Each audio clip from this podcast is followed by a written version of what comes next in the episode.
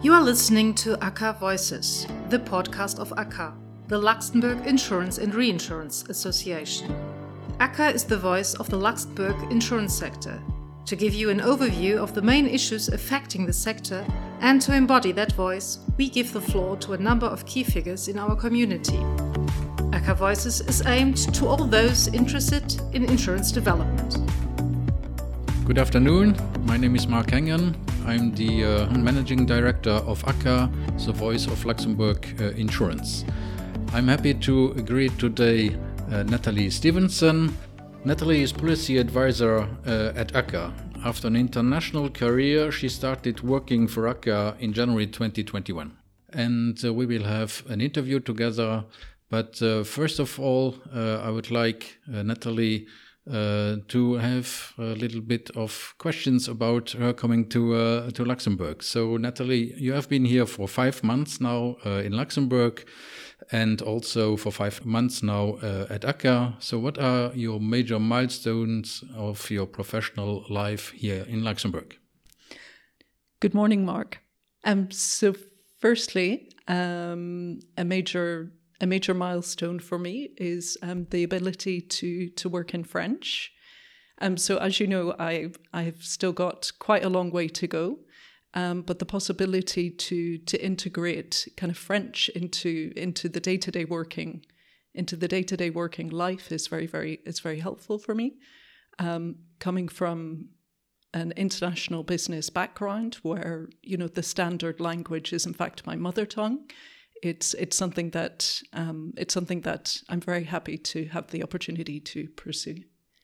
But above um, speaking and working in French, but also in in English, um, what uh, have you discovered when starting your mission here at ACA? So it's very interesting. Since I arrived, I've had the possibility to start um, following some like more product related discussions um, in terms of regulatory developments that are impacting um, impacting Luxembourgish companies and the products that are sold here. So, as you know, my background is mostly um, is predominantly regulatory affairs.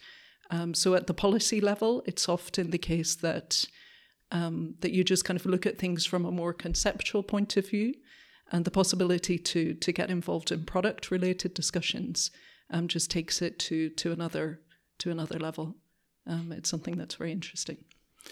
Uh, indeed, it is, and um, I assure you that uh, you have uh, done a good uh, job since you joined uh, ACA a couple of months ago. But it's not only a first uh, job in Luxembourg; it's also for you first time living in Luxembourg. How have you arrived here, and after such an international experience? So, as you, so my husband is Luxembourgish, and in fact, he kept talking about um, he kept talking about cactus, and you know, I thought that sounds very exotic. I, I think I would like to live in Luxembourg. Um, so that's, I'm kidding. Um, we had attended um, an international conference some years ago, and it just kind of really brought home. Um, it really brought home what we were missing from from life in Europe. Um, so that's the you know the proximity to to family and friends, and you know also the nature of the work. It's it's very it's very interesting. um, so, Marc, now it's time for myself and the audience to get to know you a little better. Um, I've already done some homework, and I understand you have been ACA's managing director since 2013.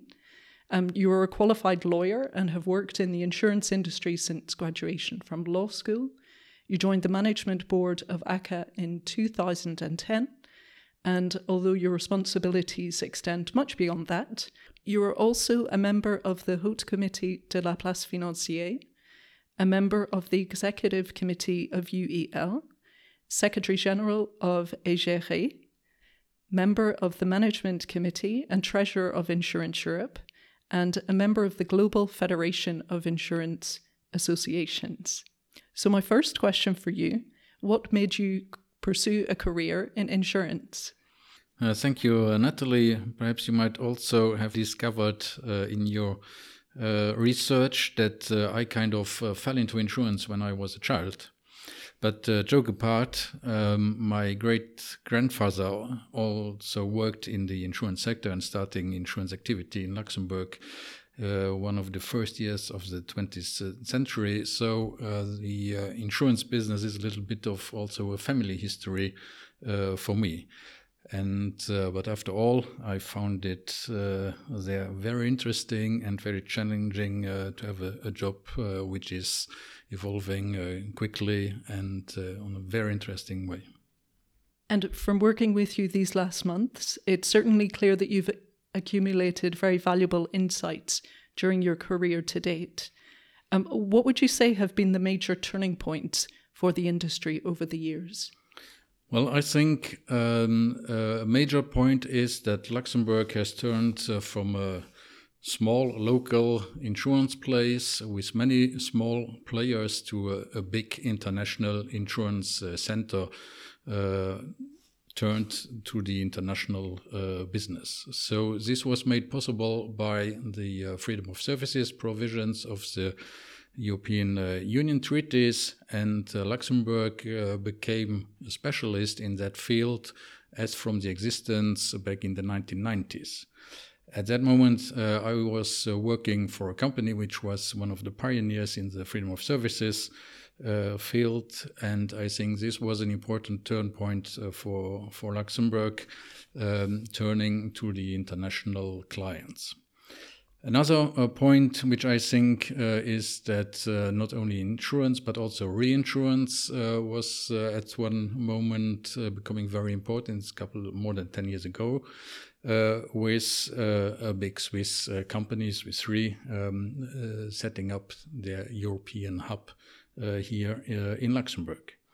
And last but not least, a very recent uh, milestone in the Luxembourg insurance um, history is that uh, after Brexit, unfortunately, uh, what's decided in the UK, but uh, led UK uh, insurers choosing Luxembourg as a hub to continue serving their European clients uh, from Luxembourg, and also showing the uh, big experience Luxembourg has built up over the years in international business. And what would you say have been the major achievements in, of ACA in helping the industry to respond? Well, I think that um, ACA has also much e- evolved uh, during all these years and uh, has also turned uh, from a, a local uh, oriented uh, association, professional association, to an, a very open and uh, international minded uh, association and also over the years uh, extending its missions to reinsurance and also to the promotion of the Luxembourg uh, Insurance um, and Financial Center and doing this uh, mostly with uh, Luxembourg for Finance uh, to show the expertise of Luxembourg insurers and reinsurers to an international market. And even during this crisis period, it's clear for me that um, international presence is an issue of priority for ACA. Well, as for uh, now, um, the Luxembourg uh, insurance industry counts for more than 90% on international clients. So, I mean, uh, it is very uh, obvious uh, how important international um, uh, clientele and international aspect of the Luxembourg insurance sector is. Um, and now, perhaps, if we could reflect on more recent times, what would you say are the most significant events faced by the Luxembourgish industry over the years? Well, uh, three important um, uh, events come into my uh, mind. It was the financial crisis uh, in 2008 and uh, the consequences uh, it had on the financial and also the insurance uh, business. And um, it was a difficult time. but the Luxembourg insurance industry was resilient. But at the end of the day, it was really a challenging moment. More recently, uh, we had a tornado blowing over the south of uh, Luxembourg. This was uh, in 2019 uh, and causing unprecedented uh, damage. Uh, Luxembourg had never been victim of a tornado and it was completely unforeseen and unforeseeable. The Luxembourg insurers um, showed their uh, expertise and uh, very quickly organized the help to get the uh, damages um, paid and repaired to the many many people which were involved in that dramatic event one evening in August 2019. And uh, another event uh, which came in uh, in my mind these last five years is, of course, Brexit. Um, I do regret the choice uh, of the UK to leave the European Union, uh, but at the end of the day, it was a, a choice, and um, uh, it was the opportunity for the Luxembourg uh, community and the Luxembourg uh, insurance place to show uh, that it is attractive for being the hub of international business, and this was shown by uh, the uh, move of 13 actors, new actors to Luxembourg to continue serving their European clients from Luxembourg instead of London. And the COVID 19 pandemic. Um, this was essentially the one in 100 year event that Solvency II was designed to protect against. Um, do you feel that the Luxembourgish insurance sector has coped well? Well, the uh, uh, COVID 19 uh, pandemic uh, has one thing uh, I mean as a very important uh, characteristic is that nobody believed in it, nobody could foresee it, and it happened very quickly and fell onto the Luxembourg and the whole world. So we had it not really very well prepared and uh, this challenged the, challenged the, uh, the insurance sector, but it challenged everybody.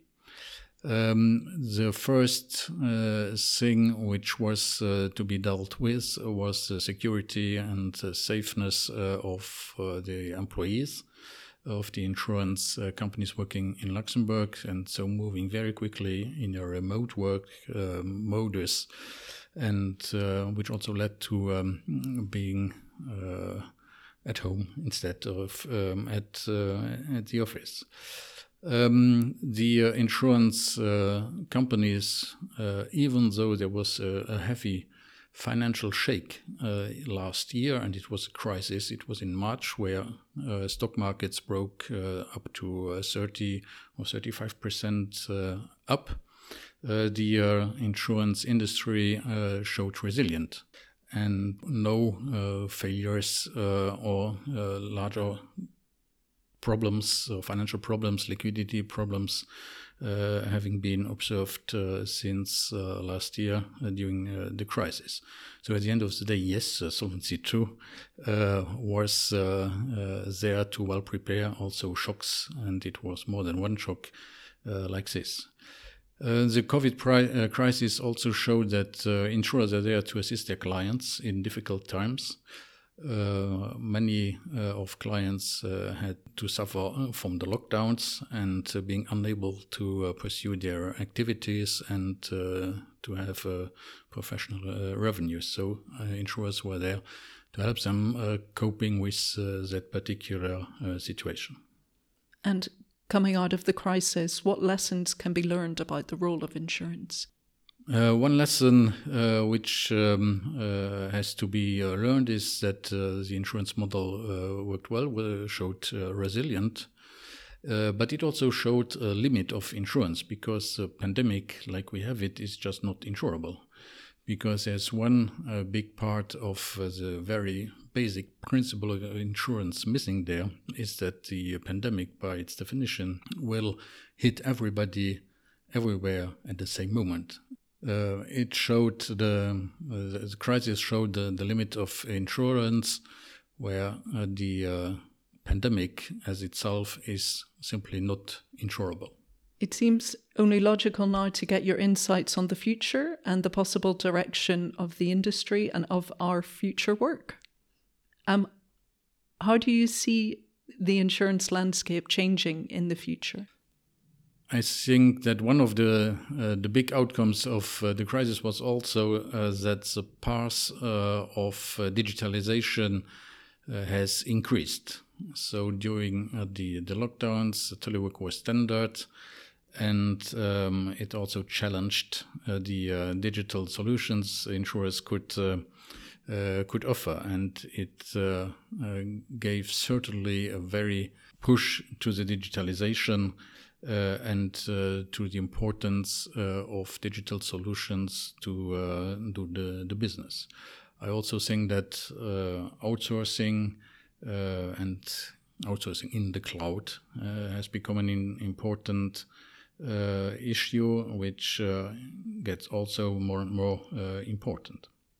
And what is ACA doing in those areas in order to support the local market in these developments? So, as for many uh, challenges, uh, ACA will be there uh, to help the members cope with the level of complexity um, that will come out of regulatory changes or evolutions that are underway and uh, to help um, them to implement it in the, the best uh, way. And in our work, we, we deal with a lot of projects and we have to keep a lot of things moving at the same time. In terms of looking to the future, what is your vision for ACA and for the Luxembourgish industry over the coming years? Well, I think uh, the um, Luxembourg uh, place as an insurance and an international oriented uh, insurance place will have a challenging but bright future uh, before it. Um, we uh, have always uh, been uh, used to uh, never rest on uh, on our successes, but always look forward, and we will certainly continue doing so. Um, I would also here point out one of the perhaps lesser known roles uh, of ACA, which uh, is the one that uh, ACA is an employers association. Uh, and in, in such uh, dealing also uh, with the trade unions to offer good and attractive working conditions in the insurance sector. That's one point, but the other point is also, as an employers association, to help members attract talents to Luxembourg and um, to uh, have them as future or uh, employees, because without talents, the future will not be that bright. so, if I could return to some personal kind of questions and maybe um, to try and probe for some information that isn't available on the internet. Um, how would you describe your management style? This is a difficult question for me. I should uh, ask it uh, to you. Uh, personally, I would uh, consider it as being uh, inclusive, uh, trying to empower people to take their responsibility and to drive their, their projects. I'm also, I think, quite demanding when it comes to the, the quality what we produce and um, I'm also uh, there to uh, help uh, people if it's uh, uh, necessary.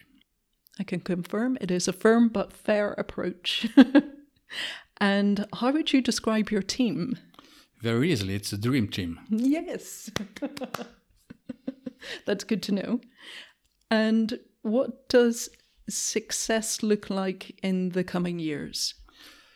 Well, we are um, running a professional association, so uh, representing uh, our members' uh, interest. And uh, I would simply say if uh, uh, we do work and members are happy, then we should be happy at ACA as well. Super. And what message would you give to the ACA team?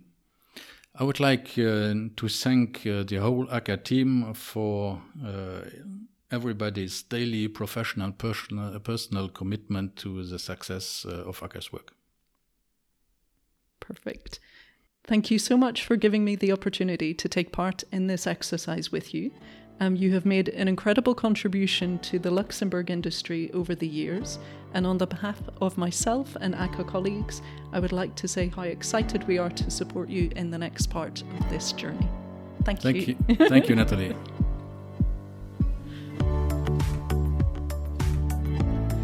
Thank you for listening to ACA Voices. We hope you enjoyed the interview. To listen to it again or to share it, please visit www.aca.lu and click on ACA Voices.